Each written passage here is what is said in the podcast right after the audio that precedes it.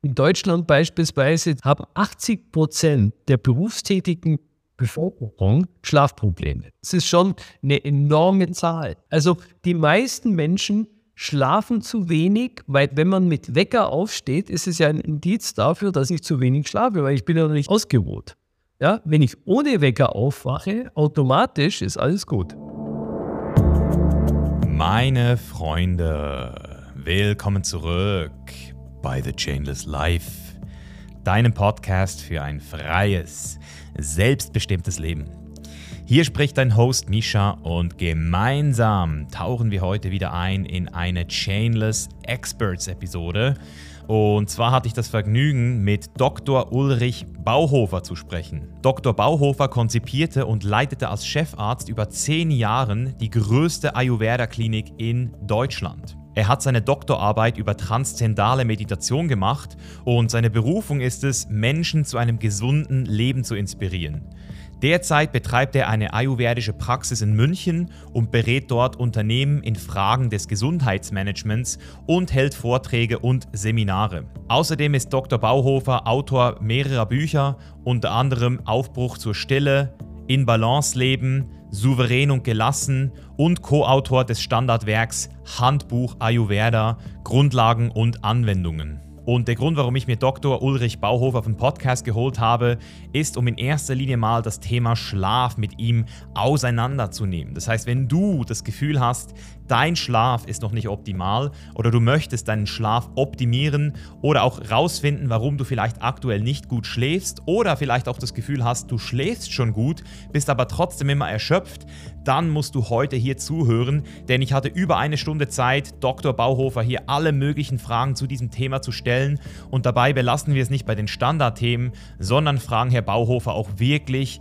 wo es dann entsprechend auch durch die Ernährung, durch Supplements, durch Hilfsmittel nochmal zu besserem Schlaf kommen kann und wie Schlaf am Ende des Tages auch funktioniert im Hirn, welche Mechanismen es gibt und wie man grundsätzlich auch heute schon anfangen kann, besser zu schlafen. Da habe ich mir sogar selbst nochmal einen Tipp rausgezogen, den ich gerade am Ausprobieren bin und deswegen weiß ich, dass du hier, wenn du jetzt hier zuhörst, massiv von dieser Folge profitieren wirst, weil eine Sache kann ich dir jetzt schon mal sagen und verraten im Voraus, es gibt nichts Wichtigeres als den Schlaf. Vergiss Ernährung, vergiss Supplements, vergiss Training. Wenn der Schlaf nicht passt, dann hast du ein Problem. Und deswegen gut zuhören hier. Ich wünsche viel Spaß, viele Learnings und gute Unterhaltung mit Dr. Ulrich Bauhofer.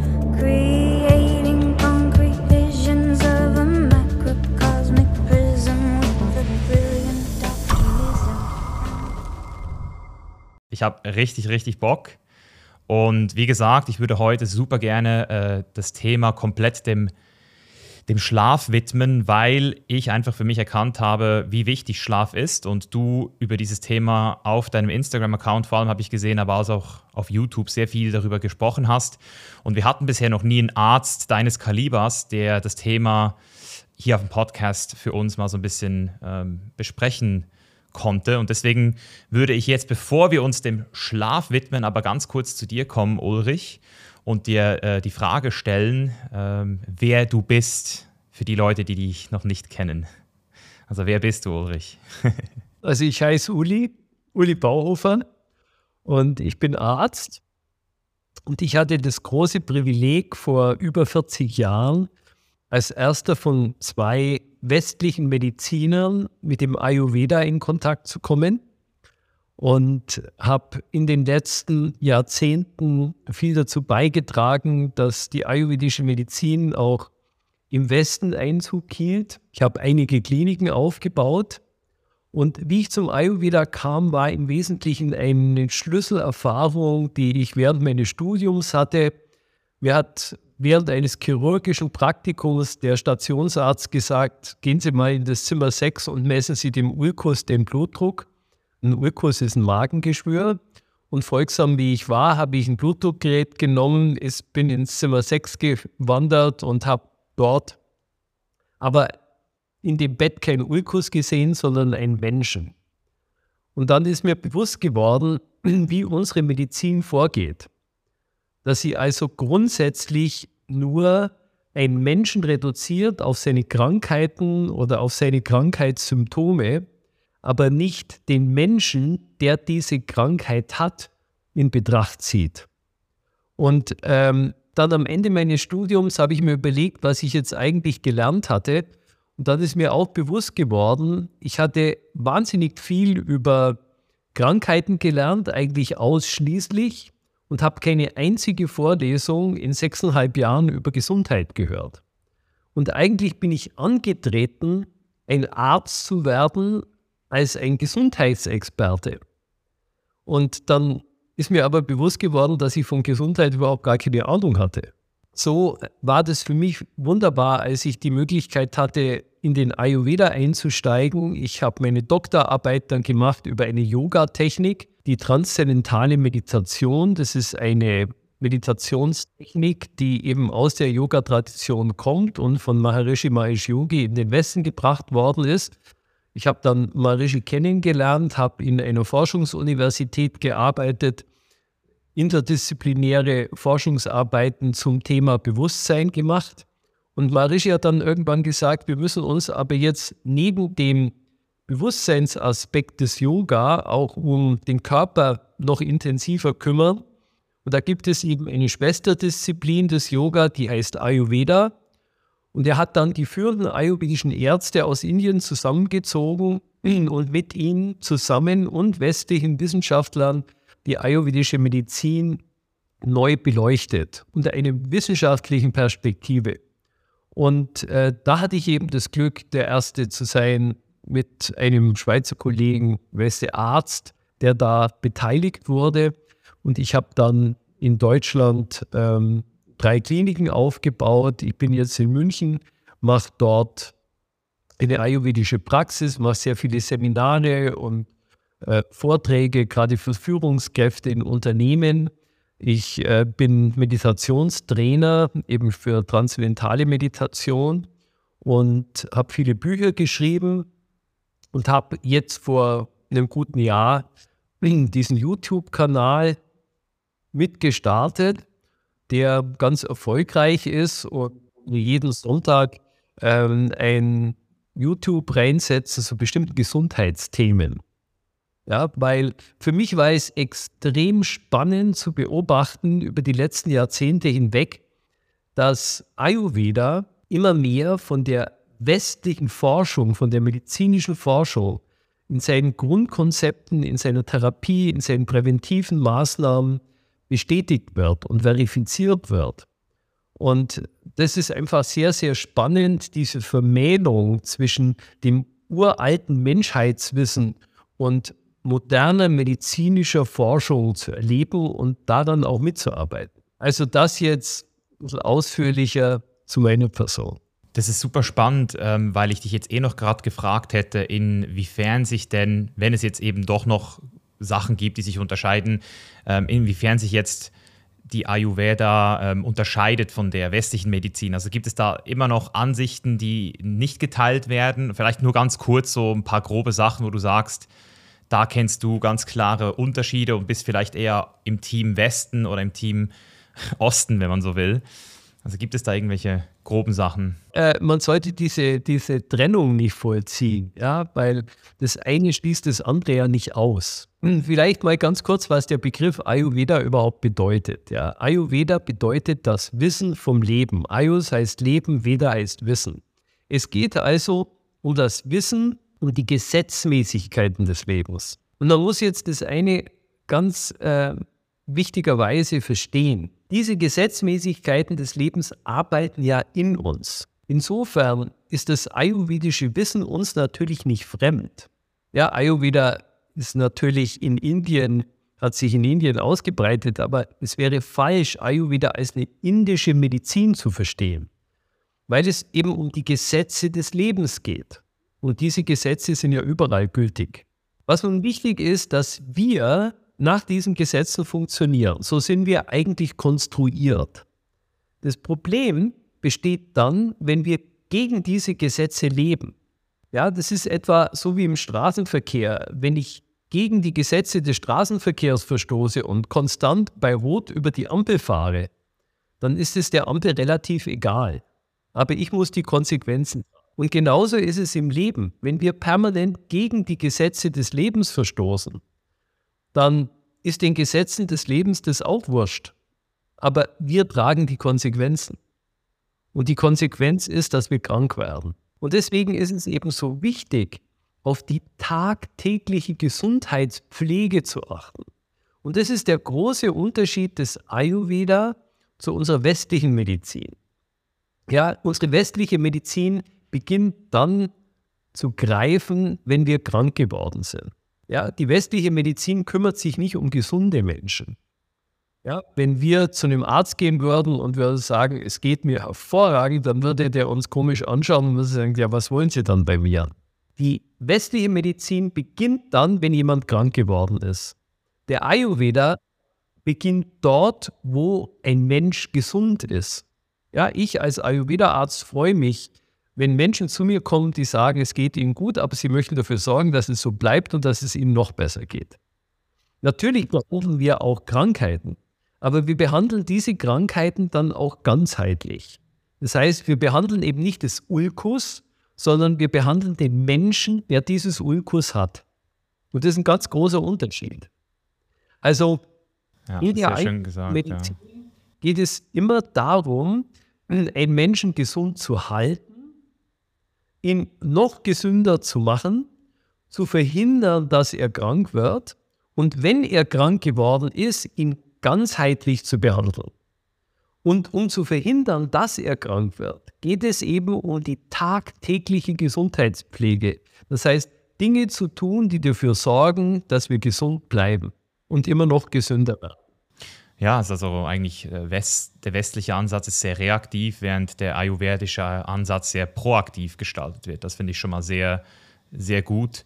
Und du hast jetzt von den Gesetzen des Lebens gesprochen. Wenn wir jetzt das mal wirklich auf unser Thema heute Schlaf beziehen, äh, wie wird der Schlaf aus ayurvedischer Sicht betrachtet? Also was sind die Gesetze rund um das Thema Schlaf? Also wir müssen uns jetzt eine mal klar machen. Der Schlaf ist das wichtigste regenerative Instrument, das wir zur Verfügung haben. Und im Schlaf passieren natürlich extrem viele entscheidende Dinge für die Regeneration unseres Körpers.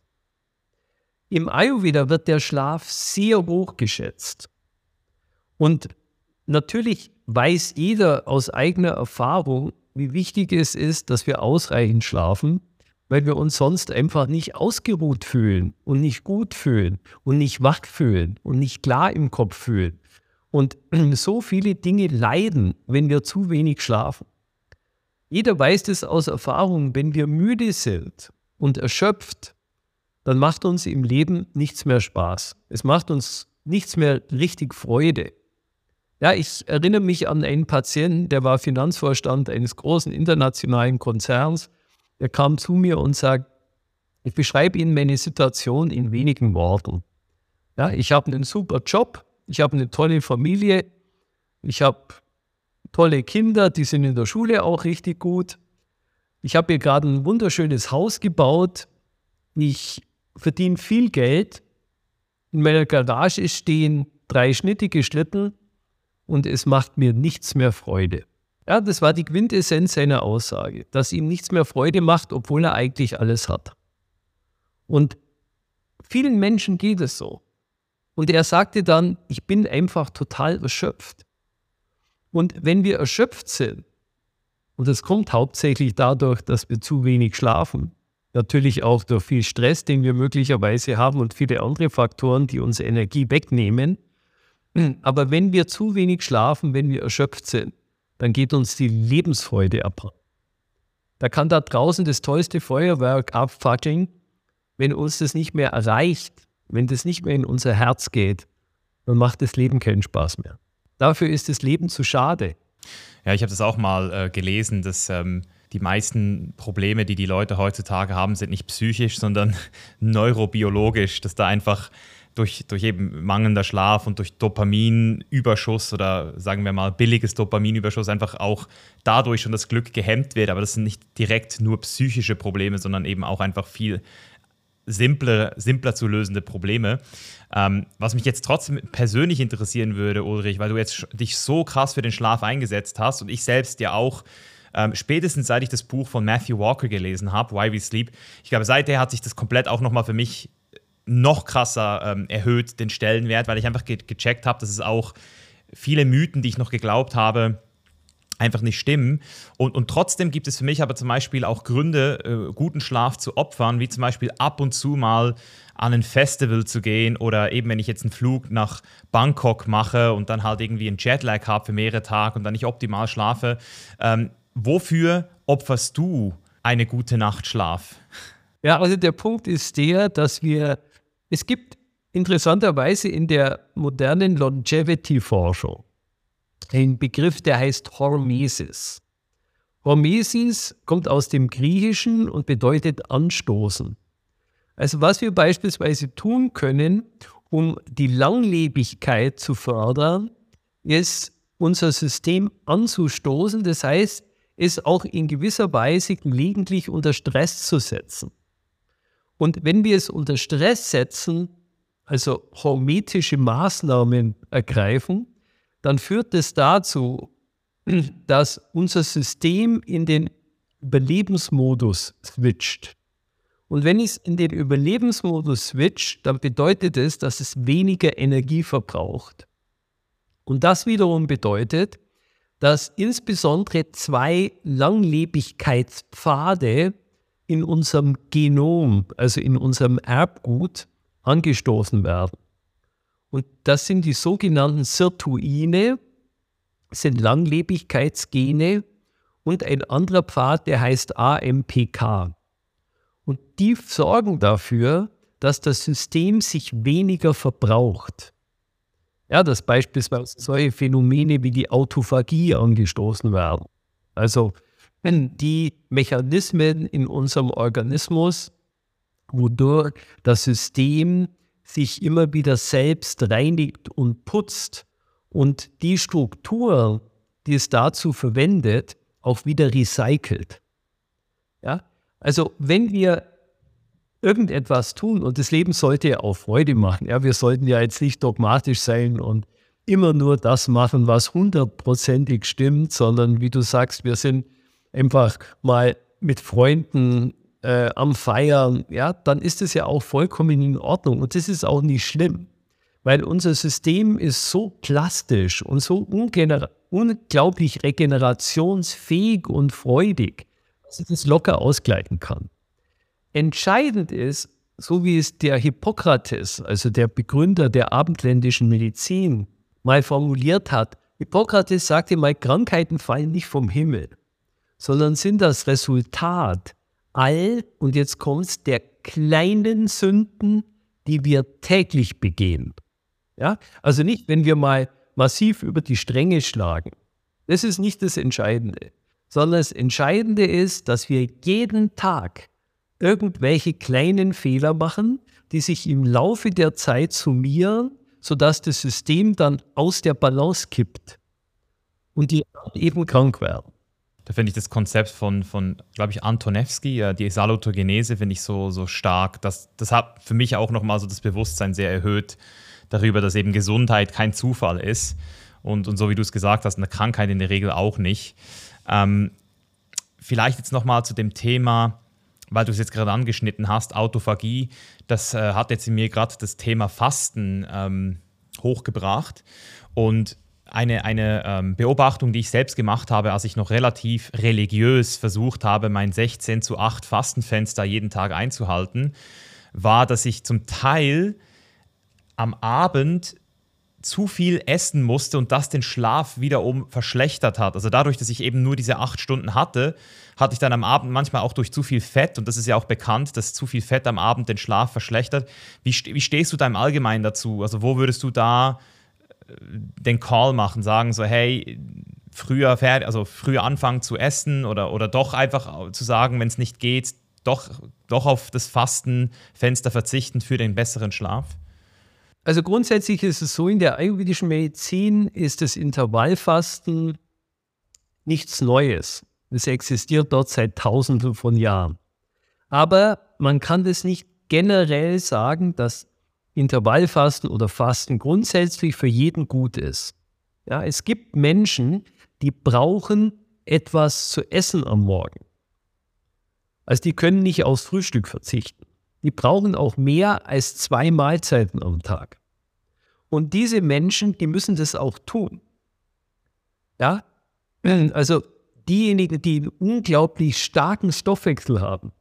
Jetzt, wenn du beispielsweise extrem viel Sport gemacht hast und sehr viel Fitness und Kraftsport, dann ist es wahrscheinlich schwierig, je nachdem, wie intensiv du das äh, betreibst, darauf zu verzichten. Ja, also auf Essen zu verzichten. Aber grundsätzlich, wenn man es nicht übertreibt, ist Intervallfasten grundsätzlich, ja, abgesehen von denen, für die es nicht gut ist. Nicht alles ist für jeden gleich gut oder schlecht. Das muss man auch sehr individuell sehen. Aber grundsätzlich ist das Intervallfasten oder die 16-8-Regel oder man, manche befolgen ja die 18-6-Regel oder manche vielleicht sogar die 20-4-Regel. Das ist sehr unterschiedlich. Es gibt ja unterschiedliche Arten des Intervallfastens. Wenn man das macht, hat es den großen Vorteil, dass es natürlich die Autophagie weiter anregt und dass es diese Langlebigkeitsgene aktiviert. Weil Intervallfasten gehört auch zum Aspekt der Hormesis. Das heißt, dass es den Organismus in einen Überlebensmodus, zumindest mal für eine bestimmte Zeit hinweg versetzt. Ja? Und das ist sehr hilfreich, weil er dadurch Energie einspart. Grundsätzlich ist es so, dass von der Ernährung her im Ayurveda man sagt, dass man dem Biorhythmus unserer Verdauungskraft und unserer Stoffwechselleistung folgen sollte. Was heißt es konkret? Unterschiedlichen Zeiten ist unsere Verdauungskraft unterschiedlich. Also wenn du jetzt beispielsweise wie vorhin erwähnt sagst, ich habe abends sehr schwer gegessen beispielsweise, viel Fett, dann ist es deswegen nicht so optimal. Warum? Weil die Verdauungsenzyme vom Körper abends nicht mehr hergestellt werden. Die werden nicht mehr gebildet. Die Gene für diese Verdauungsenzyme sind abgeschaltet. Und deswegen wird der Körper schweres Essen, das wir spät abends zu uns nehmen, nicht mehr verarbeiten können. Um es ein bisschen unappetitlich auszudrücken, bedeutet das, dass die Nahrung in unserem Verdauungstrakt rumliegt und vor sich hingammelt. Ein anderer Aspekt, warum das nicht funktioniert, ist, dass die Verdauungs-, äh, die Bakterien, die für den Verdauungsprozess verantwortlich sind, mitverantwortlich sind, also unser Mikrobiom, unser Darmmikrobiom, nachts nicht arbeitet. Das heißt, die Darmbakterien ziehen sich von der Schleimhaut in die Darmhöhle zurück und beteiligen sich nicht mehr am Verdauungsprozess. Also wenn wir abends schwer essen, dann können wir das Essen nicht mehr richtig verdauen. Wenn wir aber jetzt abends schwer essen und dann morgens gleich wieder was draufsatteln, obwohl wir das Abendessen noch gar nicht richtig verarbeitet haben, dann ist es so, wie wenn wir in, unseren, in einen Ofen, wo das Holz noch nicht richtig verbrannt ist, und das Feuer nicht richtig lodert, gleich wieder Brennmaterial draufschmeißen und damit das Feuer ersticken. Und dann bilden sich in dem System sehr viele Schlacken. Also in dem Ofen bilden sich viele Schlacken. Und wenn wir dieses, diesen Begriff der Schlacken, der ja im äh, Volksmund benutzt wird, Mediziner mögen den nicht, ja, den Schlacken hier, äh, den, den Schlackenbegriff hier einsetzt, dann heißt es, dass unser Verdauungsfeuer, unser Stoffwechsel immer schwächer wird. Ja, das ist also der Grund, warum man zwischen den Mahlzeiten auch immer Platz lassen sollte, dass man nicht uns snackt. Warum?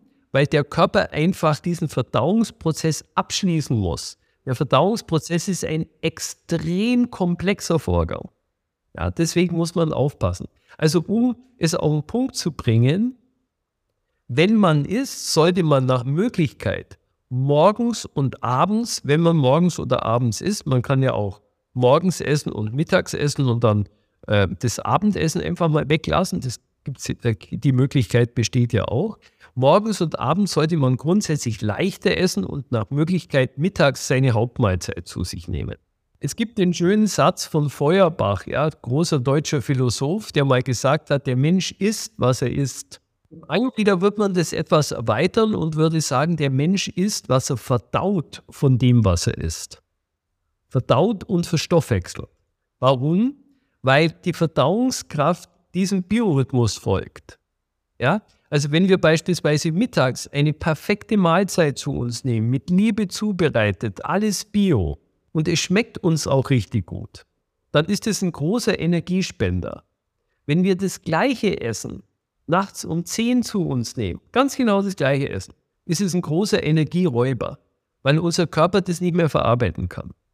Vielleicht nur ganz kurz, du kannst mit Ja oder Nein antworten oder das Thema auch gerne ausführen. Das interessiert mich jetzt ganz persönlich.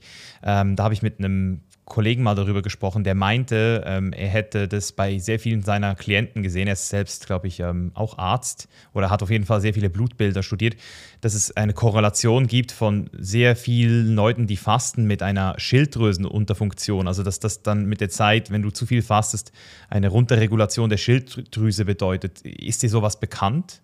Ja, also das sagt man. Leute, die beispielsweise die Hashimoto-Thyreoiditis haben und die Schilddrüse wirklich nicht gut funktioniert, dass man da ein bisschen vorsichtig sein sollte. Also Frauen ähm, sollten ähm, gerade bei dem Intervallfasten möglicherweise auf 16, 8, äh, nicht auf 16, 8, sondern auf 14, 10 gehen. Okay.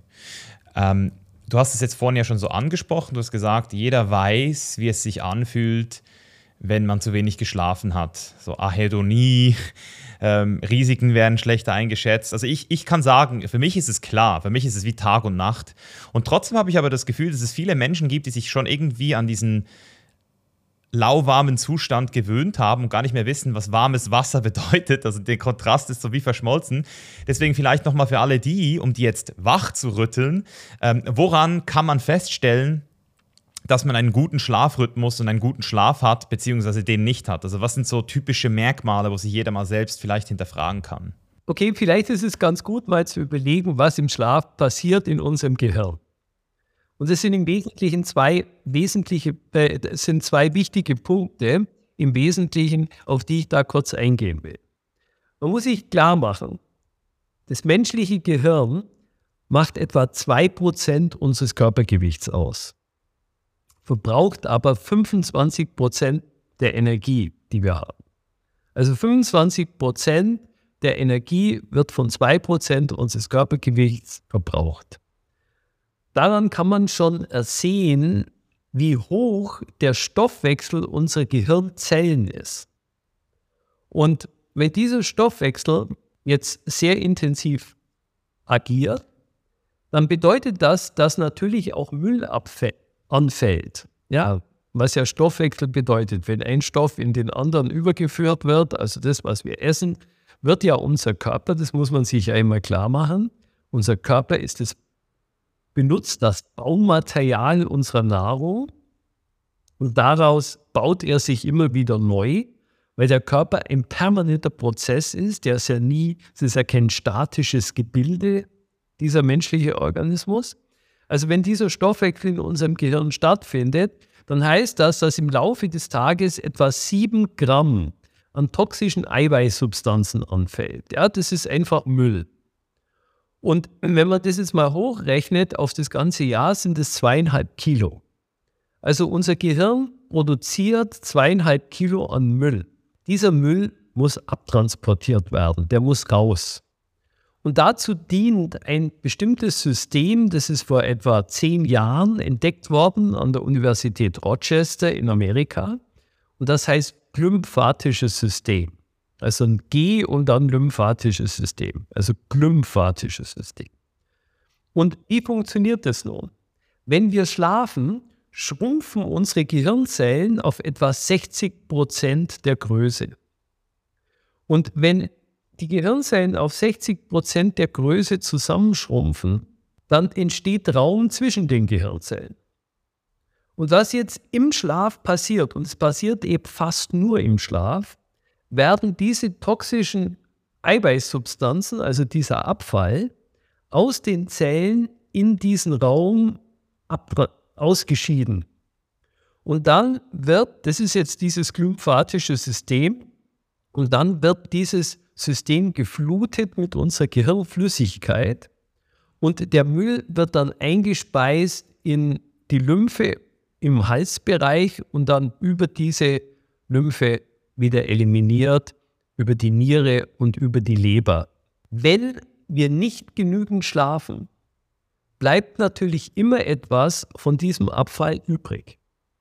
Und wenn wir dann aufwachen und wir fühlen uns eben immer noch etwas gerädert und müde und nicht klar, also durchaus nicht ausgeruht und nicht ausgeschlafen, dann ist es ein Zeichen dafür, dass dieser Reinigungsvorgang, dass die Kläranlage in unserem Gehirn nicht richtig gearbeitet hat.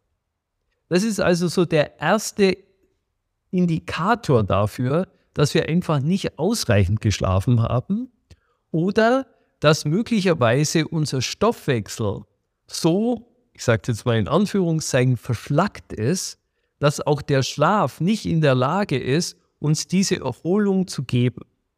Darum, so einem Fall, wenn man eigentlich ausreichend geschlafen, geschlafen hat, aber man fühlt sich immer noch gerädert und vollkommen kaputt, dann würde ich immer empfehlen, das mache ich mit meinen Patienten auch immer, ein Entgiftungsprogramm zu machen.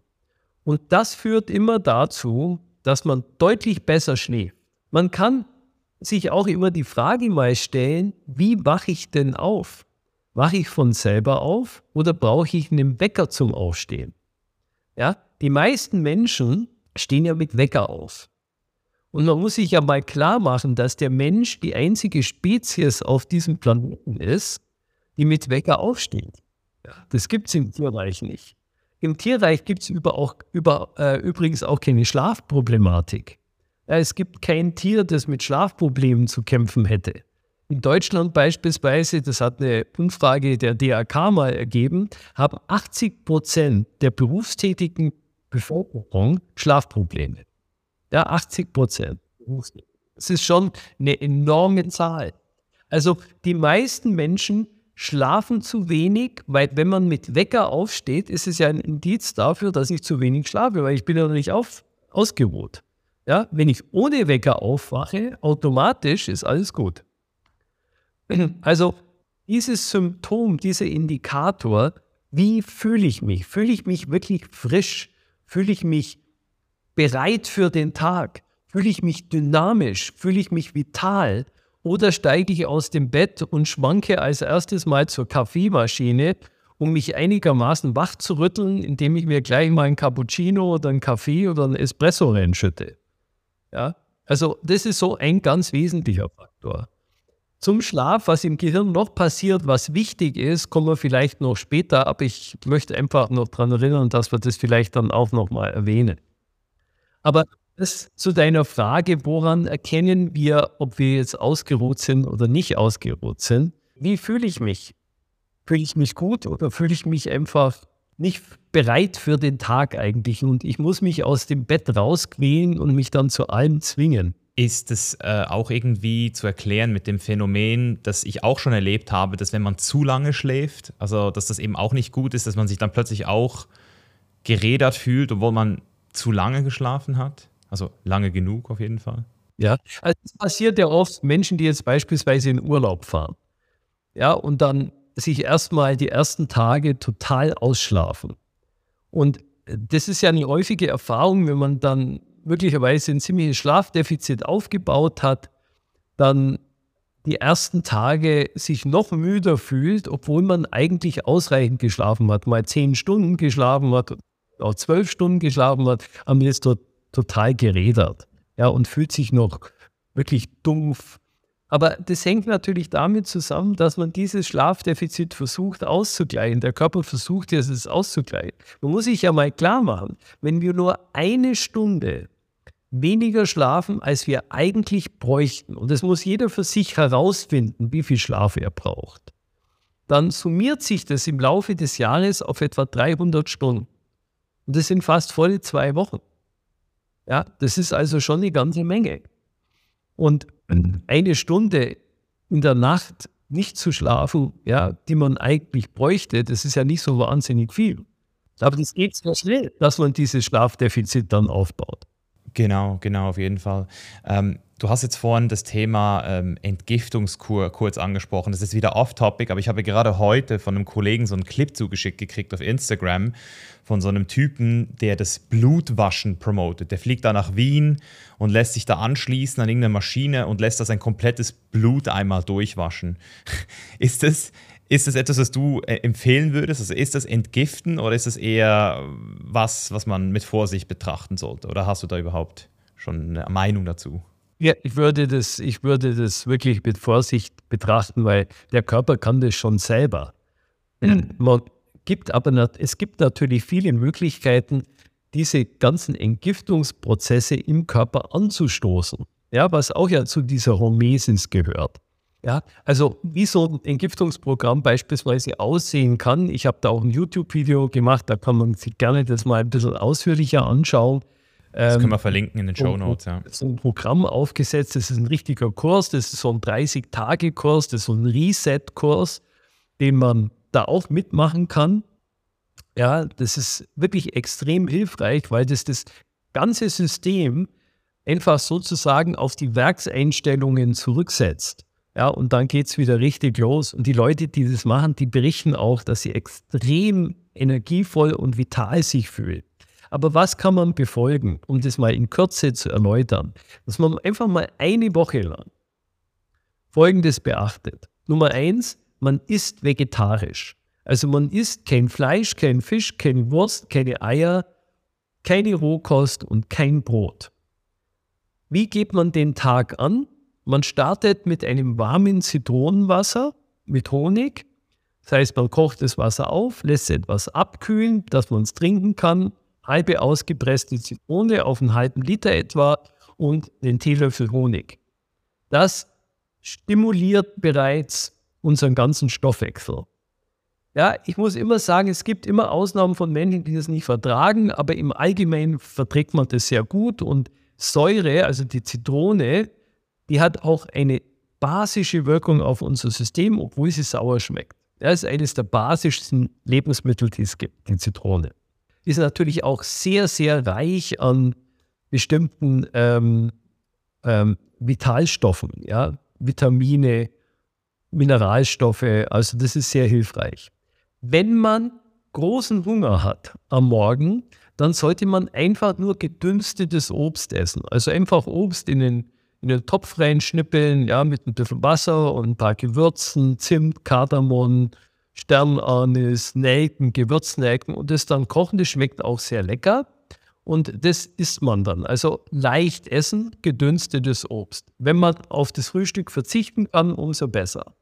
Während des Tages dann ganz viel trinken und zwar nach Möglichkeit heißes Wasser. Auch Ingwerwasser. Also man kann das Wasser kochen ruhig ein paar Minuten lang, zehn Minuten beispielsweise in einem Topf, paar Ingwer, äh, Ingwerwurzeln mit reinschnippeln, ein paar Scheiben. Das kann man je nach Geschmack auch entsprechend dosieren und dann in eine Thermoskanne geben und den ganzen Tag heiß trinken. So heiß wie es geht. Dann mittags vegetarisch essen, mittags die Hauptmahlzeit. Das Essen soll einem gut schmecken. Das kann Curry sein, das braucht nicht nur gedünstetes Gemüse sein, wie beispielsweise Kokosmilch, also ein schönes Gemüsecurry mit Reis beispielsweise oder Kartoffeln mit äh, Süßkartoffeln, mit äh, Hirse, mit ähm, Quinoa, was immer. Ja? Also es soll einfach gut schmecken, aber vegetarisch. Und dann abends nach Möglichkeit Suppen. Und zwischendrin nach Möglichkeit nichts. Wenn man großen Hunger hat, nur Obst. Ja? Und abends möglichst früh essen und eben leicht. Suppen kann man auch vier Teller essen, sodass man sich schon satt fühlt. Man sollte sich nie hungrig fühlen. Und dann abends früh ins Bett gehen. In der Zeit kein Kaffee nach Möglichkeit, aber den Kaffee, wenn man viel Kaffee gewohnt ist zu trinken, langsam ausschleichen lassen.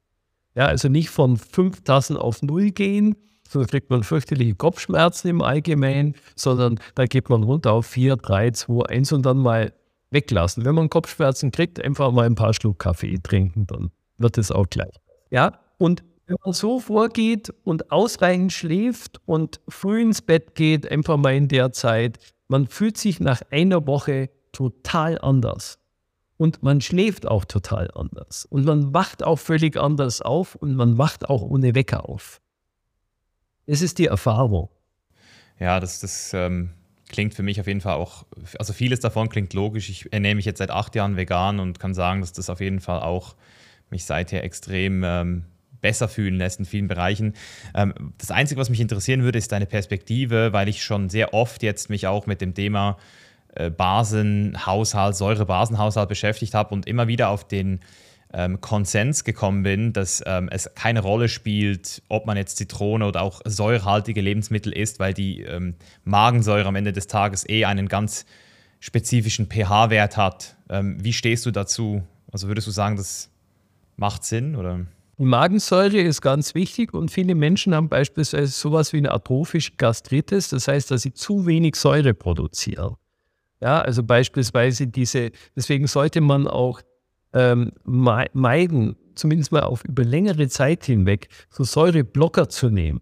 Ja, weil die natürlich die Magensäure deutlich reduzieren und dadurch der Verdauungsprozess stark in Mitleidenschaft gezogen wird. Muss man aufpassen. Ja, also grundsätzlich ist es wichtig, dass der Magen, ja, die, die Magensäure natürlich an der Verdauung ganz wesentlich mitarbeitet. Und daher gesehen ist es sehr wichtig. Aber ich habe auch die Erfahrung gemacht, wenn man beispielsweise Zitronenwasser trinkt, auch Leute, die jetzt beispielsweise mit Sodbrennen zu tun haben, dass sich das dadurch eigentlich bessert. Es gibt aber auch sehr schöne ayurvedische Mittel, ja, Heilkräuter, die helfen, solche Probleme zu beseitigen.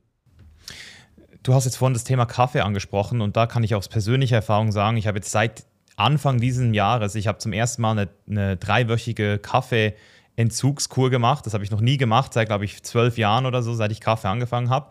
Und habe seither es auch eingehalten, dass mein letzter Kaffee um 13 Uhr ist. Also ich trinke nur noch 300 Milliliter, aufgeteilt auf zwei kleine Tässchen vormittags und dann einmal auch ähm, nochmal spätestens um 13 Uhr. Und seither hat sich mein Schlaf, vor allem am Abend einzuschlafen, hat sich das verbessert. Und jetzt haben wir eine Frage aus der Community gekriegt, aus meinem Inner Circle, um genau zu sein, von Tilo, der das einfach nochmal genauer wissen will. Also inwiefern Kaffee einen Einfluss auf die Schlafqualität hat und ähm, ab welcher Dosis es vielleicht auch negativ wird, selbst wenn man diese Regeln einhält, weil die Halbwertszeit von Koffein ist ja, glaube ich, bei sechs Stunden. Das heißt, selbst nach zwölf Stunden ist die Hälfte noch im Blut davon oder ein, äh, oder ein Viertel. Deswegen, wie würdest du einfach im Allgemeinen das Thema äh, Kaffee und Schlaf erklären? Du hast es schon erklärt, ja. Die Halbwertszeit des Kaffees ist sehr, sehr lange. Das heißt, nach zwölf Stunden sind immer noch, ist immer noch äh, ein, ein großer Teil mit drin. Also nach sechs Stunden ist immer noch die Hälfte des Koffeins drin. Und Koffein ist natürlich, das ist ein Neurotransmitter und ist sehr anregend im Allgemeinen. Es gibt allerdings Menschen, bei denen wirkt es paradox, ja, die schlafen ein, wenn sie Kaffee trinken abends. Das würde man natürlich sehr vorsichtig sein, deswegen, das steht auch in dem Buch von dem Walker drin. Ja, wenn jemand Kaffee trinkt, dann sollte wirklich so, wie du es auch machst, nach 13 Uhr muss Schluss sein. Also nach dem Mittagessen vielleicht nochmal für die Menschen, ähm, die sehr gerne Kaffee trinken und davon gibt es sehr, sehr viele Menschen. Ich merke, dass es viele Sucht, Kaffeesuchtkranke gibt und wie Kaffeeentzug wirkt, sagt, sagt ja auch eine ganze Menge über den Kaffee selber aus. Ja, also wenn Sie ihn weglassen, ich habe Patienten, das sind sehr häufig Frauen, weil die natürlich sehr viel sensibler reagieren. Ähm, die, die sagen, sie haben in ihrem ganzen Leben noch nie solche Kopfschmerzen gehabt, nachdem sie den Kaffee weggelassen haben. Also da ein bisschen vorsichtig sein, weil es die Schlafqualität natürlich stark beeinträchtigt. Das gleiche übrigens mit Alkohol. Ja? Alkoholische Getränke beeinträchtigt auch die Schlafqualität enorm. Und deswegen sollte man vorsichtig sein mit zu viel Alkohol abends. Viele glauben ja immer, wenn sie dann ihr Gläschen Wein trinken oder zwei oder auch drei, dass sie dann besser schlafen können. Aber die Schlafqualität nimmt ab mit dem Alkohol. Jetzt haben wir schon gerade die, die Sündenliste aufgemacht. Jetzt, äh, wie sieht es mit Cannabis aus? Also ich selbst habe die Erfahrung gemacht, dass das für mich also weil ich ab und zu mal Cannabis konsumiere, äh, das ist für mich ähm, wie Tag und Nacht ist. Also wenn ich Cannabis am Abend konsumiere, dann bin ich am nächsten Morgen gerädert vom Feinsten. Und ähm, die Erklärung, die ich hatte, ist, äh, die ich gekriegt habe, ist, weil der REM-Schlaf komplett ausfällt. Ähm, aber was mir, was mir dann auch immer wieder bewusst wird, ist, wenn ich dann regelmäßiger geraucht habe oder, oder konsumiert habe und dann aufhöre, dann ist am Anfang der Schlaf so, so intensiv, also die Träume werden so intensiv, dass ich dann manchmal das Gefühl habe, das ist auch nicht der beste Schlaf. Also wie, wie ist im Allgemeinen dieses ganze Thema Cannabis? Also gibt es da Daten oder Studien, die dir gezeigt haben, also gewöhnt man sich dran? Also ist es irgendwann nicht mehr schlimm? Also wenn man jetzt jeden Tag konsumiert Cannabis, dass sich der Körper daran, daran gewöhnt und dann ist der Schlaf trotzdem erholsam oder, oder verliert man da auf Dauer was, wenn man jetzt zum täglichen Kiffer wird? Also ich muss sagen, da muss ich jetzt passen, weil da bin ich kein Experte. Ähm, ich persönlich, gut, ich komme aus einer Generation, da hat man natürlich immer gekifft. Ich bin daran vorbeigekommen, weil, weil ich nie geraucht habe und ich habe einmal an so einen Joint gezogen, da kann ich mich gut erinnern, da habe ich nur eine fürchterliche Hustenattacke gekriegt und ähm, das war es dann auch für mich, ja. Äh, deswegen bin ich da wirklich nicht derjenige, der da äh, kompetent Auskunft geben kann. Aber beispielsweise das CPD-Öl, das wird ja auch oft verwendet, damit man besser schlafen kann. Ja, das ist ja einfach das Extrakt aus, aus Cannabis. Also von daher gesehen weiß ich es nicht. Aber grundsätzlich wäre das vielleicht mal ganz interessant, auf was du gerade gesagt hast mit den Schlafzyklen die sind ja unglaublich wichtig im, im Schlaf grundsätzlich, ja, weil es gibt ja einen schönen Satz von unseren Großeltern, ja, der Schlaf vor Mitternacht zählt doppelt. Und das ist etwas, was die Wissenschaft teilweise dann ignoriert hat und auch gesagt hat, nee, es ist eigentlich wurscht, wann man schläft. Hauptsache, man hat die Schlafmenge, die, die man eben benötigt. Aber das stimmt einfach deswegen nicht, weil in der ersten Nachthälfte die Tiefschlafphase ganz besonders stark überwiegt.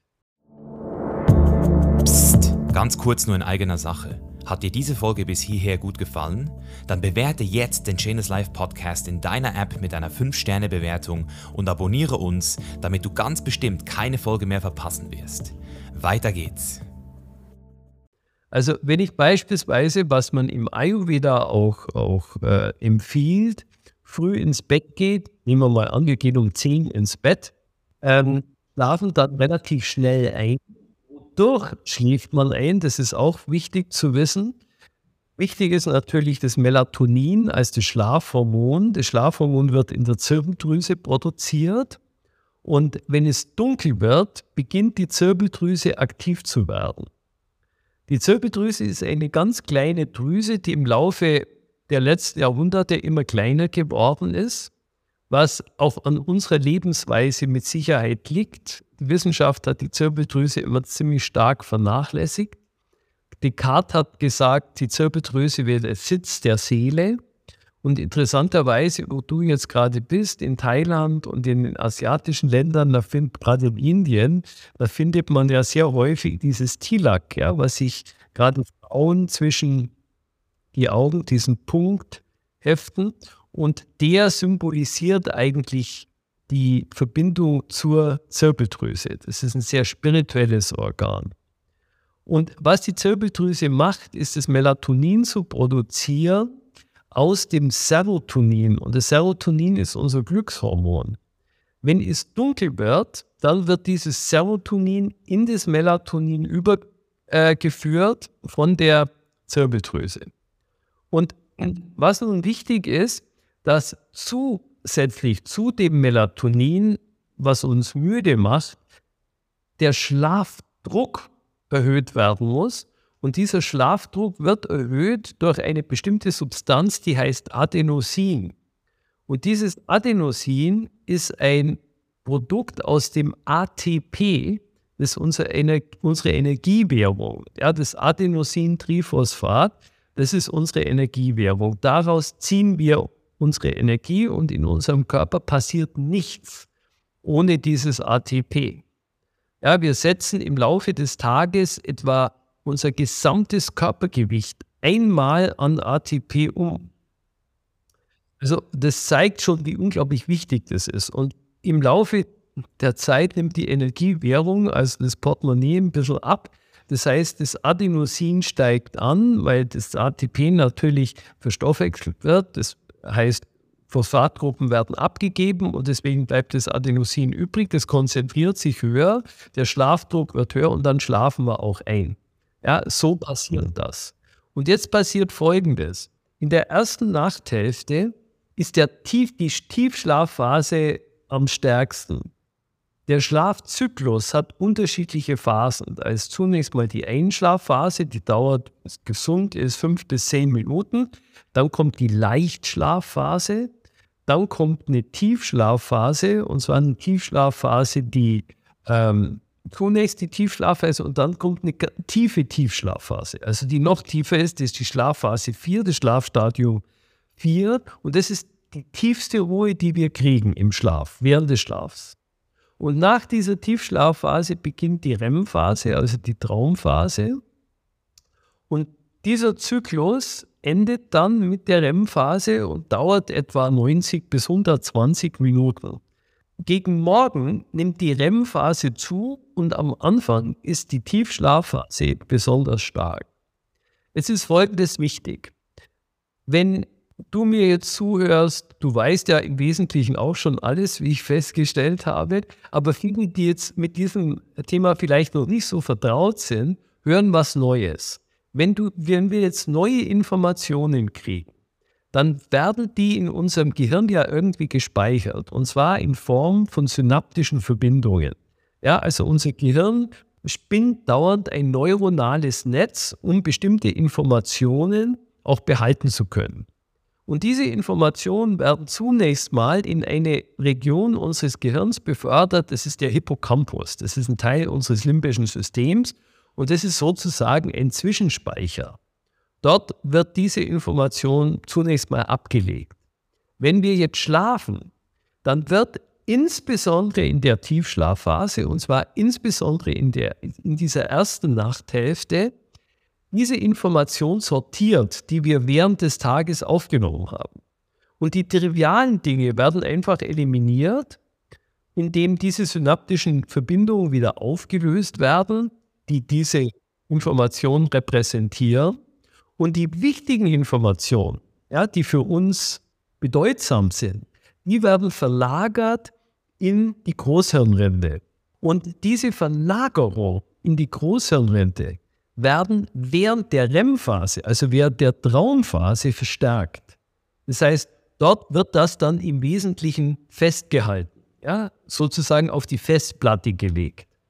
Und das passiert dann eben hauptsächlich in der zweiten Nachthälfte, nachdem vorher die Lernphase stattgefunden hat oder sagen wir mal die Sortierphase. Und dadurch lernen wir eigentlich in der Nacht im Schlaf. Ja? Das geht im Wesentlichen im Schlaf, der ganze Lernprozess, wo die Informationen, die wir kriegen, auch sich verstärken und sich festsetzen. Also das ist der zweite Mechanismus, der in unserem Gehirn ganz wesentlich stattfindet, neben den ganzen regenerativen Prozessen, die natürlich ähm, ohnehin sehr wichtig sind. Super spannend, wie du das erklärt hast. Und, und was mich jetzt gerade auch wieder getriggert hat, ist dieses Wort Adenosinsystem. Das habe ich tatsächlich gestern zum ersten Mal ähm, studiert, also zum ersten Mal gehört und mal mich damit beschäftigt. Und habe auch was sehr Spannendes zum ersten Mal so richtig gehört. Und zwar, dass es scheinbar gar keinen Sinn macht, in den ersten 90 Minuten des Tages Kaffee zu trinken, weil dein System noch auf dieser, also das Nebennierensystem scheinbar aktiv ist und, und das Adenosin, Adenosinsystem erst nach 90 Minuten reinkickt und erst dann der Kaffee sinnvoll ist. Vorher ist es fast so wie eine Verschwendung. Also ob das stimmt, weiß ich jetzt natürlich nicht. Es kann auch, kann auch. Ähm Wodurch wir natürlich auch machen, ist nicht nur, dass, wenn es hell wird, ja, also das Blaulicht natürlich überhand nimmt, und wenn das Blaulicht überhand nimmt, wird das, äh, das, Serotonin aktiviert. Das heißt, das Melatonin äh, wird geblockt, Serotonin nimmt zu, wir werden wach. Und außerdem wird die Aktivität der Nebenniere angeschmissen und dadurch das Cortisol ausgeschüttet. Ja, das Cortisol hat auch einen Biorhythmus, hat seine höchste Konzentration am Morgen und nimmt dann im Laufe des Tages ab und baut sich dann in der Nacht allmählich wieder auf. Die höchste Konzentration dann am Morgen. Das wär, deswegen ist es dieser Wach-Aufwach-Impuls. Ja, wenn das Cortisol, Stresshormon, auch ein Stresshormon, und ähm, wird dann aktiv. Deswegen werden wir natürlich auch wach eigentlich sind wir dann auch wach, wenn das Cortisol stark ist. Und da brauchen wir jetzt eigentlich nicht noch einen zusätzlichen Schub mit Koffein. Ich habe noch eine sehr spannende Frage von Andrea gekriegt. Das ist auch eine ähm, Inner Circle-Mitglied. Und zwar lese ich die mal ganz kurz vor, die ist ein bisschen länger. Ähm, es ist bekannt, dass Schlafprobleme und Depressionen oft Hand in Hand gehen. Wie sehen Sie den Zusammenhang zwischen diesen beiden Zuständen? Ist es üblich, dass ein Zustand den anderen auslöst? Und wenn ja, welcher tritt in der Regel zuerst auf? Oder ist es eher eine bidirektionale Beziehung, bei der beiden Zustände sich gegenseitig beeinflussen? Also es ist wahr, ja, Menschen, die depressiv sind, die haben oft Schlafprobleme. Jetzt gibt es ja unterschiedliche Formen der Depression. Ja, es gibt jetzt beispielsweise im Winter ist ja sehr häufig diese, dass man einfach diesen, äh, diese Winterdepression hat. Und das ist oft eine saisonale, einfach so ein, so ein, so ein Down, ja, dass man hat einfach so eine depressive Episode. Man, es ist aber keine richtige Depression. Und wenn man so, eine, so einen Winterblues hat, ja, so nennt man das, so diesen klassischen Winterblues, dann ist man eigentlich während des Tages müde und schläft auch oft sehr lange. Einfach deswegen, weil die Dunkelheit natürlich sehr viel länger ist und dadurch der Blaulichtanteil geringer ist, der uns dann aufweckt. Ähm, wogegen bei einer richtigen Depression, das, was man als, als eine Depression bezeichnet, die Menschen weniger gut schlafen können. Ja. Also das hängt damit zusammen. Normalerweise wird ja eine Depression, eine richtige Depression, schulmedizinisch behandelt mit Medikamenten. Das sind sogenannten, sogenannte Serotonin-Wiederaufnahmehämmer, weil der Serotoninspiegel abfällt. Ja, Serotonin ist verantwortlich, das Glückshormon, das gute Stimmung macht und zusammen mit anderen Hormonen für unser, für unser Wohlbefinden verantwortlich ist, wie beispielsweise das Dopamin oder die ähm, das Noradrenalin spielt eine wichtige Rolle, auch die Endorphine. Also es gibt eine Reihe von Hormonen, die dafür wichtig sind. Aber das wird sich natürlich, um die Frage zu beantworten, gegenseitig auch aufschaukeln. Ja, wenn man schlecht schläft, dann sinkt der Serotoninspiegel, dann wird wieder der Schlaf noch schlechter. Also das sind diese Dinge, die die sich dann gegenseitig auch weiterhin auf, aufschaukeln und gegenseitig bedingen. Aber grundsätzlich hängt es natürlich auch sehr stark mit unserer Biorhythmik zusammen. Ja, das müssen wir uns ja klar machen. Früher, also wenn wir mal die ganze Geschichte der Erde in Form eines 24-Stunden-Zyklus uns klar machen. Ich habe da mal einen Vortrag bei der Max-Planck-Gesellschaft gesehen da hat ein, ein Wissenschaftler das wunderbar aufgezeichnet. Ja, die Erde ist etwa 4,5 Milliarden Jahre alt und der Mensch ist hier auf die Bühne getreten. Das ist vor drei Millionen Jahren vielleicht gewesen. Auch nicht der Homo sapiens, so wie wir heute kennen. Der ist erst vor etwa 300.000 Jahren aufgekreuzt. Nach Ausgrabungen, die man bisher gemacht hat, vielleicht gab es auch schon früher welche, aber die ältesten Ausgrabungen Grabungen des Homo sapiens sind 300.000 Jahre alt. Wenn man das jetzt mal auf diesen 24-Stunden-Zyklus der Erde, also die ganze Erdgeschichte auf 24 Stunden ähm, projiziert, dann ist der Mensch seit einer Sekunde da. Und in dieser Zeit hat sich natürlich unser zirkadianer Rhythmus und alle unsere Biorhythmen entwickelt muss ich das eine klar machen, dass es keine einzige Funktion in unserem Körper gibt, die nicht einem Biorhythmus folgt. Ja, also jede Funktion in unserem Körper hat einen Biorhythmus. Und dieser Biorhythmus ist etabliert worden durch den Hell-Dunkel-Zyklus. Das heißt, wenn es dunkel wurde, ja, vor, unsere Vorfahren, die konnten nichts machen, da gab es kein Licht, also haben sich hingelegt und haben geschlafen. Und im Schlaf sind andere Dinge passiert als im Wachzustand. Und vor 140 Jahren hat, ein, hat eine dramatische Veränderung stattgefunden. 140 Jahre ist im Laufe der Evolution gar nichts. Ja, das ist ein Wimpernschlag. Was ist passiert? Hat ein Mann namens Edison die Elektrizität eingeführt. Und das hat bedeutet, dass wir angefangen haben, uns die Nacht zum Tag zu machen. Wir haben uns immer mehr von der Nacht gestohlen und haben dadurch natürlich eine, also wir sind Schulden eingegangen. Ja, das heißt, wir sind immer später ins Bett gegangen, weil wir die, den Tag verlängert haben. Und dazu, dadurch ist dieser ganze Biorhythmus vollkommen durcheinander geraten. Und das hat massive gesundheitliche Auswirkungen. Also wenn dieser Biorhythmus durcheinander gerät, dann führt es beispielsweise auch zu Depressionen. Ja, also es kann eben dadurch auch zustande kommen, wenn man diesen Biorhythmus einfach im Laufe der Zeit vollkommen verändert hat.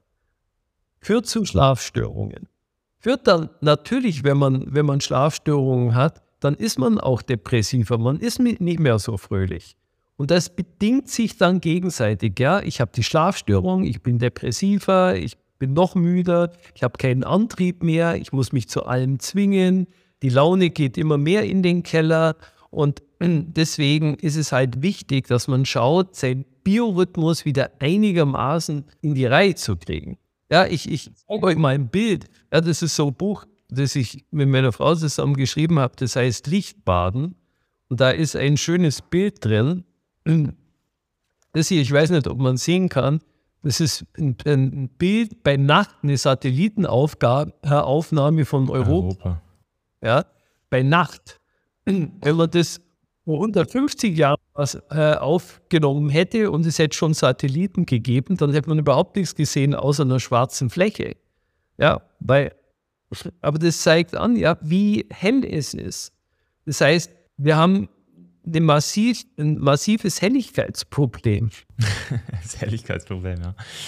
Ähm, trotzdem habe ich mal gehört, also ich, ich falle definitiv unter die Kategorie vor Mitternacht sehr schwer für mich, überhaupt einzuschlafen. Und ich habe mal gehört, dass es mittlerweile schon auch eine Evidenz dafür gibt, dass es zwei verschiedene Typen gibt. Also dass es wirklich diese Nachteulen gibt. Dass ich mich jetzt eigentlich nicht. Also ich, ich merke es immer wieder. Es gibt die Eulen und die Lerche. Ja, aber das heißt nicht, dass es Nachtmenschen gibt. Also wenn Leute zu mir kommen und sagen, sie sind Nachtmenschen, dann sage ich, sind sie ein Nagetier. Man kann es einfach mal ausprobieren. Ja, man lässt sich bei, bei Neumond, verhangenem Himmel, nachts im Wald aussetzen, ohne jegliche Hilfsmittel. Dann merkt man sehr schnell, dass man kein Nachtwesen ist, weil unsere Sinnesorgane dafür nicht ausgestattet sind. Ja, das heißt, man kann sich nur niederlassen und dann warten, bis es hell wird. Und das muss man sich klar machen. Ein, eine Eule heißt nicht, dass man bis nachts, zwei, äh, nachts bis in die Puppen aufbleibt. Ja, das ist natürlich oft eine Gewohnheit gewesen, dass man halt länger, das immer länger gemacht hat und dann, wenn man dann nur immer nur um eins oder um zwölf ins Bett geht, dann kann man auch früher gar nicht mehr schlafen. Das hat keinen Sinn, wenn jemand, der gewohnt ist, um eins oder um zwölf ins Bett zu gehen, dem zu sagen, jetzt geh mal um zehn ins Bett, der kann ja nicht einschlafen. Sondern dass man so in kleinen Schritten sich etwas zurückarbeitet. Und dann funktioniert das auch. Weil die Eule, das heißt halt einfach, dass der auch später während des Tages aktiv wird und die Lerche, das sind halt die klassischen Frühaufsteher, ja, die einfach früh rausgehen und dann auch sehr gerne früh aufstehen. Genau, okay, das hast du nochmal gut in Relation gesetzt. Also so Mitternacht, also ich bin spätestens um elf, halb zwölf werde ich auch müde, aber ich habe es dann manchmal auch schon übertrieben und bin dann noch bis eins oder halb zwei wach gewesen. Aber das ist dann eben, wie du gesagt hast, eher äh, bad, bad choice. Ähm, wo ich jetzt noch gerne rein würde, und ich, ich denke, wir könnten jetzt theoretisch über jedes einzelne Gadget und über jedes einzelne Supplement äh, einzeln sprechen, aber dadurch, dass wir nicht so viel Zeit haben, äh, würde ich gerne noch die Frage von Moritz auch aus dem Inner Circle reinbringen. Und zwar möchte er einfach von dir wissen, so welche Hilfsmittel du persönlich ähm, empfehlen würdest, ähm, die die Schlafqualität eventuell erhöhen können. Also das können jetzt Schlafsupplements sein wie GABA oder Melatonin oder vielleicht auch ein Mix oder Blaulichtfilterbrillen, ergonomische Kopfkissen oder irgendwelche Ohrstöpsel. Also wenn du jetzt von den ganzen Sachen, die du kennst, so eins oder zwei empfehlen würdest, was wäre das, wo du sagen würdest, das macht Sinn? Ich würde ein paar Dinge, auf ein paar Dinge einfach achten. Zunächst würde ich mal schauen, dass ich ein vernünftiges Bett habe. Ja? Also, dass es wirklich gutes Bett ist mit einer guten Matratze. Wir müssen uns immer klar machen, ein Drittel unseres Lebens findet im Schlaf statt, im Bett. Und deswegen lohnt es sich, da auch wirklich zu investieren. Also ein gutes Bett Nummer eins. Nummer zwei, das Zimmer muss dunkel sein. Das ist deswegen wichtig, weil sonst das Melatonin nicht produziert wird. Nummer drei, ich würde darauf achten, dass ich mindestens eine halbe Stunde, besser eine Stunde, vor ich ins Bett gehe, kein Tablet, kein PC, kein Laptop, kein Handy mehr benutze. Warum? Weil die natürlich dieses Blaulicht abstrahlen. Mittlerweile kann man natürlich bei seinem Handy die Night Shift einstellen, die dann den Blaulichtanteil rausfiltert. Das kann man am Computer mittlerweile aufmachen. Dann würde ich darauf achten, dass ich vor dem Schlafen keine aufregenden Dinge mache. Also beispielsweise nicht irgendeinen Krimi anschaue oder auch einen Kriminalroman lese, sondern einfach schöne Dinge mache. Und auch mich erinnere, was der Tag Schönes gebracht hat. Und wenn man dann zu dem Ergebnis kommt, ja, es kann ja auch ab und zu mal passieren, dass sagt, es war ein einziger Grottentag, dann würde ich Folgendes machen, dass ich mir überlege, was war am allerschlimmsten an dem Tag. Und dann würde ich mir überlegen, was kann ich daraus lernen. Das heißt, dass ich aus dieser negativen Erfahrung etwas Positives mache. Ja, und es ist eine, einfach nur ein Perspektivwechsel vorzunehmen. Also mit einem positiven Gefühl ins Bett zu gehen. Ja, und einfach was Schönes mache. Weil die Welt, ja, und insbesondere die Medienwelt, die bombardiert uns gerade in den letzten Jahren mit so viel unglaublicher Negativität, dass das vor uns natürlich auch nicht Halt macht. Ja. Es wäre eine vollkommene Illusion zu glauben, dass wir das einfach so locker wegstecken. Ja, das hat natürlich einen Einfluss auf uns. Und deswegen würde ich immer dazu raten, dass man einfach mal schaut, was ist Schönes passiert. Ja, und auch eine gewisse Dankbarkeit dafür entwickelt. Also diese Dankbarkeit dem gegenüber, was uns Schönes passiert ist, ja, das zu entwickeln. Also das ist ein weiterer Punkt. Dann würde ich mir, wenn ich mit Schlafen Probleme habe, eine Fußmassage gönnen, beispielsweise mit Lavendelöl. Weil die Fußsohle ist übersät mit Vitalpunkten, die natürlich unser limbisches System, unseren Schlafwachzyklus auch beeinflussen können und das Schlafwachzentrum. Und solche Dinge wie Lavendelöl beispielsweise oder wenn du jetzt in Thailand bist und es ist sehr heiß, dann würde ich das eher mit Kokosöl machen. Es hilft sehr, um aus ayurvedischer Sicht würde man sagen, das Vata zu beruhigen, also den aktivierenden Aspekt in unserem Organismus. Dann kann man beispielsweise auch mit Aromen arbeiten, die sehr wirksam sind, weil sie direkt in unser limbisches System gehen und Aromen, die einfach beruhigen, wie beispielsweise jetzt ähm, Lavendel oder Rose oder Jasmin oder Bergamott oder Orange, einfach gute Aromen und so ein Duftlämpchen anstecken und das inhalieren. Und dann gibt es natürlich ein paar Substanzen, die man einnehmen kann. Und ich würde jetzt nicht Melatonin nehmen, weil Melatonin soll der Körper selber produzieren, sondern ich würde eher anfangen mit Tryptophan, weil Tryptophan ist die Aminosäure, das ist die Vorstufe von dem Melatonin. Und das muss der Körper dann aber selber produzieren, das Melatonin. Ja, also Tryptophan, 500 Milligramm beispielsweise. Und dann gibt es natürlich sehr, sehr, sehr gute Adaptogene. Das sind einfach Heilkräuter, gerade aus dem Ayurveda, wie beispielsweise Ashwagandha, ja, das ist ein, äh, ein Heilkraut, eine Heilpflanze, die mittlerweile sehr populär und bekannt geworden ist. Aber es gibt auch Kombinationspräparate im Ayurveda, die extrem gut sind, um besser schlafen zu können. Ja, die Ashwagandha auch mit enthalten, aber andere Adaptogene wie beispielsweise Brahmi oder Shankapushpi, so heißen die halt, oder Guduchi oder Süßholz. Ja, und die Chatamamsi, die im, im, im Zusammenwirken sehr hilfreich sind, damit wir besser schlafen können. Aber es gibt natürlich auch in unserer Kultur sowas wie Baldrian ähm, ja, oder Hopfen. Oder man macht sich eine Gewürzmilch. Ja, so die goldene Milch, das ist ja mittlerweile auch sehr populär geworden. Drin ist. Wenn man Milch trinkt, dann sollte man darauf achten, dass man nicht homogenisierte Biomilch trinkt. Und wenn man Milch überhaupt nicht mag, oder nicht verträgt, ähm, dann sollte man Mandelmilch nehmen. Ja, weil das auch gut ist. Aber das kann man eben dann eben äh, äh mischen, ja, mit ein paar wirklich guten ähm, Gewürzen, wie eben gerade gesagt, Kurkuma, Zimt, Kardamom, Sternanis, sehr hilfreich davor. Ja, also du hast mich auf jeden Fall inspiriert, heute mal mit meiner Terragun am Abend meine Füße ein bisschen äh, zu massieren mit Kokosnussöl. Also ich habe da so eine, so eine Terragan, die hilft, glaube ich, gut. Die habe ich eigentlich mal so für, für meinen Gluteus und für meine Hände gekauft, so nach dem Training. Aber die werde ich jetzt heute mal äh, für meine Füße nutzen vor dem Schlafengehen. Mal gucken, was das, was das macht. Mir ist auch.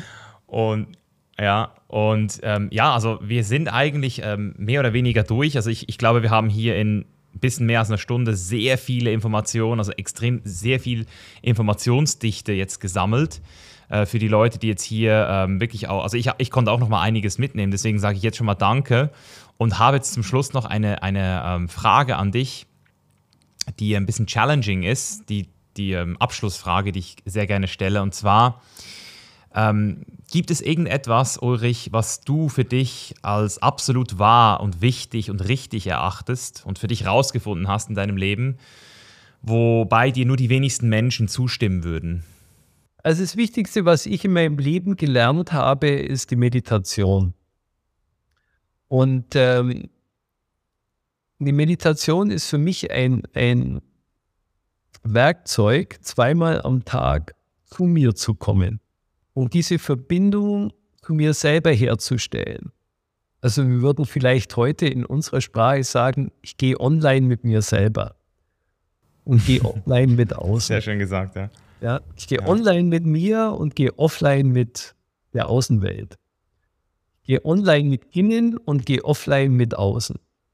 Und ich glaube, das ist etwas, was vielen Menschen noch fehlt, einfach diesen Bezug zu sich selber zu finden. Einfach deswegen, weil wir immer glauben, das Glück ist außerhalb von uns.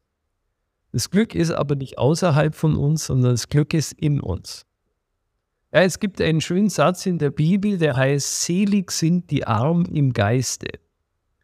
Das heißt nicht, selig sind die, die ein bisschen bekloppt sind, sondern arm im Geiste heißt, deren Geist arm wird an Aktivität wenn man zur Ruhe kommt.